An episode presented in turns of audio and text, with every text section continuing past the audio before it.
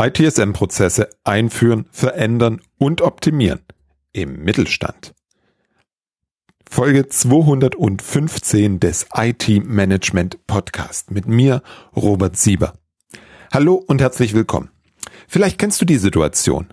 Du hast in den letzten Monaten oder Jahren ein Vorgehen für das strukturierte Bearbeiten von Incidents und Service Requests eingeführt und etabliert.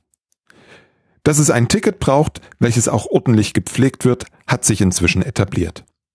Es sind positive Veränderungen spürbar und der Widerstand der Mannschaft ist nahe Null.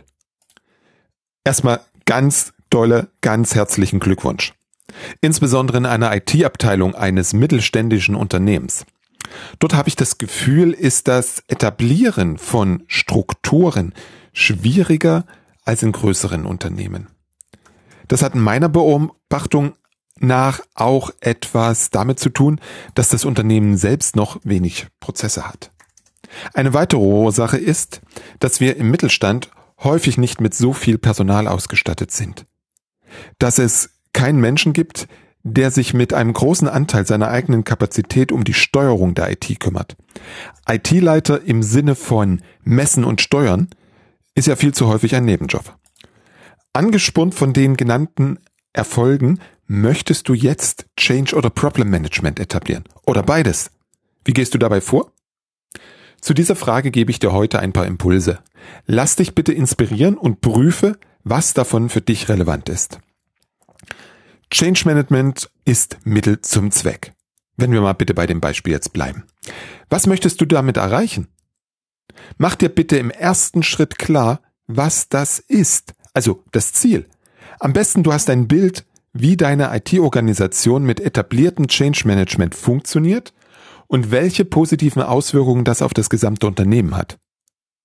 Wir sind viel zu schnell bei der Lösung. Wir machen uns zu wenig Gedanken um das, was wir damit erreichen wollen. Genau diese Klarheit brauchst du selbst, um auf Kurs zu bleiben.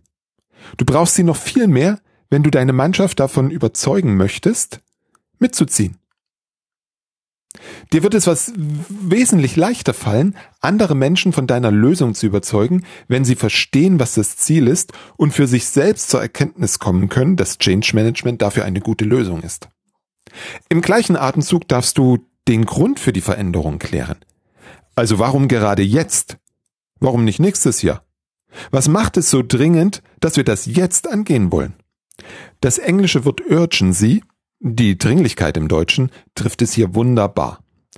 Das Problem ist, dass wir alle viel zu tun haben und viele Dinge gleichzeitig auf dem Schirm. Also fragt sich jeder, warum denn das jetzt noch? Je klarer das für deine KollegInnen ist, umso besser. Das zusammen könntest du auch als den Business Case für die Veränderung bezeichnen. Mag ich allerdings nicht so gern. Viel besser ist, wenn du nun alle relevanten Personen an Bord holst und ihnen im ersten Schritt klar aufzeigst, was die ganz konkrete Auswirkung des Change Managements sind. Das gilt insbesondere für den Sponsor, den du vielleicht als Unterstützung und Verstärker innerhalb deines Unternehmens gewinnen möchtest.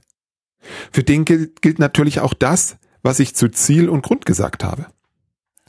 Damit du die richtigen Ansätze für die Einführung von Change Management findest, kann es sich lohnen, wenn du die kritischen Erfolgsfaktoren deines Vorhabens anschaust.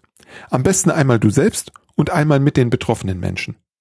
Also, was sind die Einflussfaktoren, damit du dein Ziel erreichen kannst?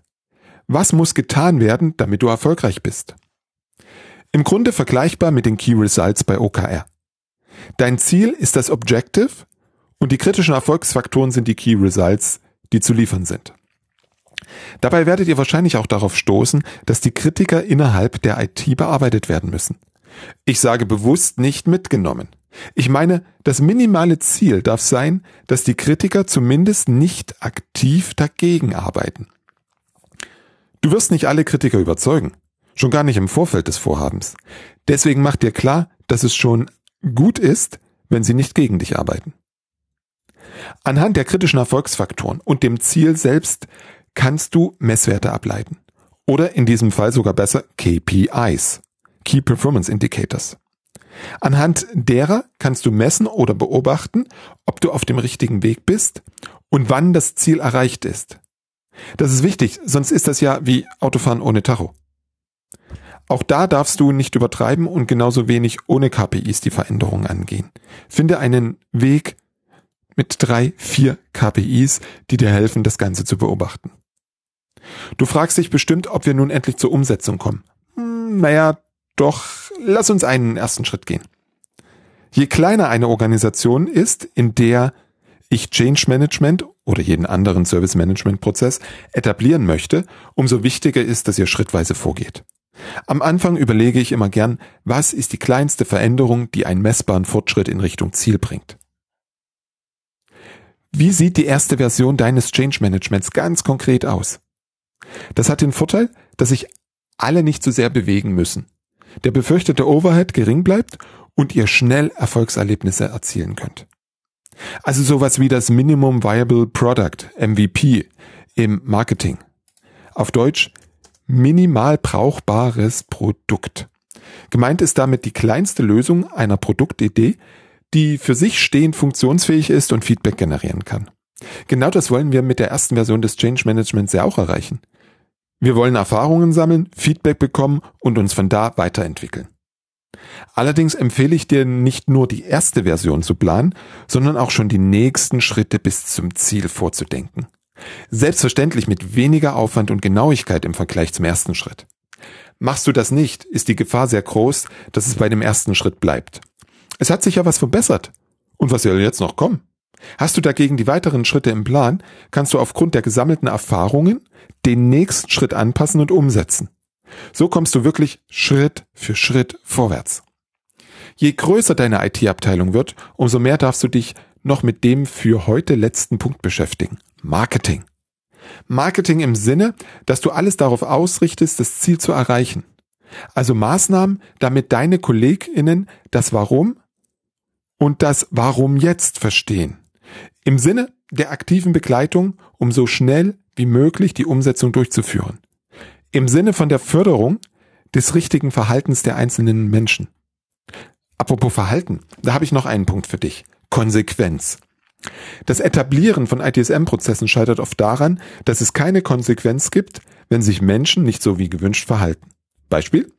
Wir haben uns darauf verständigt, dass jeder Change aufgezeichnet werden muss. Mitarbeiter A macht das konsequent seit drei Monaten nicht. Du hast vor einem Monat aufgegeben, darüber zu meckern dann wird sich daran nichts ändern.